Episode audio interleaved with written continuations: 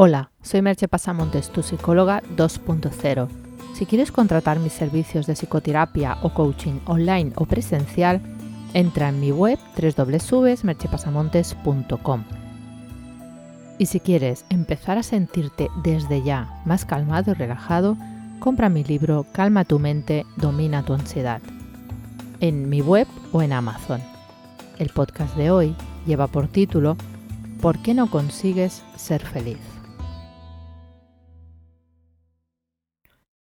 ¿Y tú qué quieres ser de mayor? le pregunta la señora al hijo de su vecina. Yo quiero ser feliz, responde el niño muy seriamente, porque sea lo que sea de mayor, el objetivo es que eso le haga ser feliz. Y ser felices es el objetivo de la mayoría de los mortales, mis clientes incluidos, obviamente. Los caminos para conseguir ese ser feliz pueden ser muy variados, pero es lo que está en el trasfondo de nuestras metas y objetivos. El problema es que nadie nos ha explicado bien qué es eso de la felicidad, ni cómo alcanzarla. De hecho, nos han vendido un cuento en que la felicidad sería una especie de paraíso libre de problemas y preocupaciones, y en que las cosas pasan con solo desearlas. Y si no me crees, ojea unos cuantos libros de autoayuda sobre el tema y verás qué es eso lo que te están ofreciendo. La pega de esa historia es que los problemas y dificultades aparecen, también las preocupaciones y el malestar físico o psíquico, y a veces los objetivos no se consiguen por mucho que te empeñes en ellos y los desees. Y ante las dificultades, en demasiadas ocasiones escogemos un estilo de afrontamiento que solo nos puede llevar a más malestar. Te encuentro un poco más esto.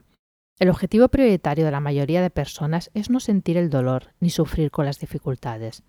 No digo que no se afronten en la práctica, digo que se trata de no sentir el malestar que acarrean. Para que se entienda mejor, te explico las cinco principales maneras en cómo tratamos de afrontar el malestar emocional. La primera, se trata de controlar la situación para evitar el malestar. Esto puede ser útil para resolver un problema en el mundo exterior, pero no en nuestro mundo interno. El control funciona en otros ámbitos de la vida, pero no con la mente y las emociones. Cuanto más tratas de controlar lo que sientes, más energía le das. Como bien dicen, a lo que te resistes, persiste. La segunda manera es que ese intento de control sucede porque desde niño te han enseñado que deberías ser capaz de controlar tus pensamientos y emociones. Eso adquiere múltiples formas y mensajes, desde el clásico los niños no lloran hasta formas más sutiles y sofisticadas de coartar la expresión emocional. Cada familia tiene sus emociones favoritas y aquellas que no les gusta que sean expresadas.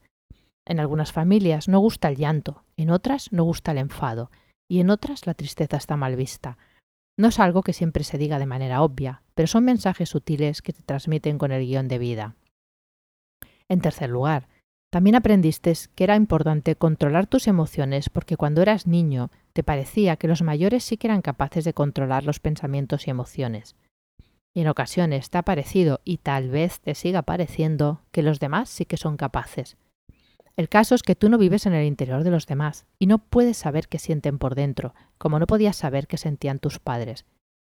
Tampoco sabes las estrategias que usan los demás para estar en calma, algunas muy sanas como el mindfulness o el deporte, pero otras no tan sanas como la comida, la bebida o las pastillas. En cuarto lugar, Además de esto que te han contado, has crecido rodeado de mensajes que parecían decir que la felicidad es la ausencia total de pensamientos o sentimientos dolorosos. La publicidad te vende todo tipo de objetos que te librarán de aquello que te molesta y te conducirán a ser feliz. Y en quinto lugar, y para acabarlo de complicar, a veces te ha parecido que el control de los pensamientos y emociones te ha funcionado a corto plazo, ya que aprendiste a distraerte de esos pensamientos haciendo otras cosas hay personas que han tenido el pensamiento recurrente de sentir que valen poco y lo han compensado trabajando mucho para demostrar lo que realmente valen. Por Facebook corre una frase multitud de veces compartidas y con muchos likes que dice que uno de los mejores placeres que hay es hacer algo que te han dicho que no eras capaz de hacer. No deja de demostrar que el que más o el que menos se siente en ocasiones inferior a lo que desearía. Pero uno no se quita los sentimientos de inferioridad trabajando más, o demostrando algo a los otros. Ese no es el camino.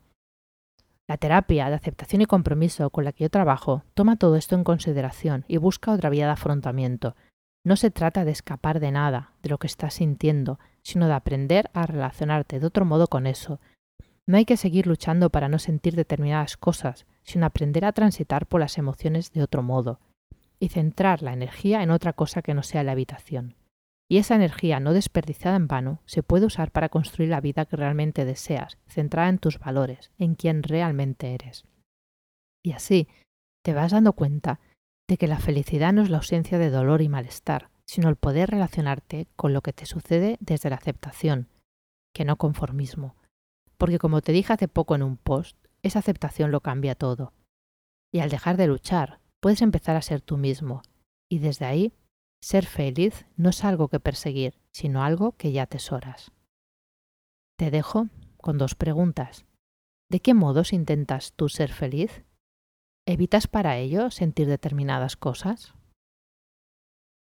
Hasta aquí el podcast de hoy.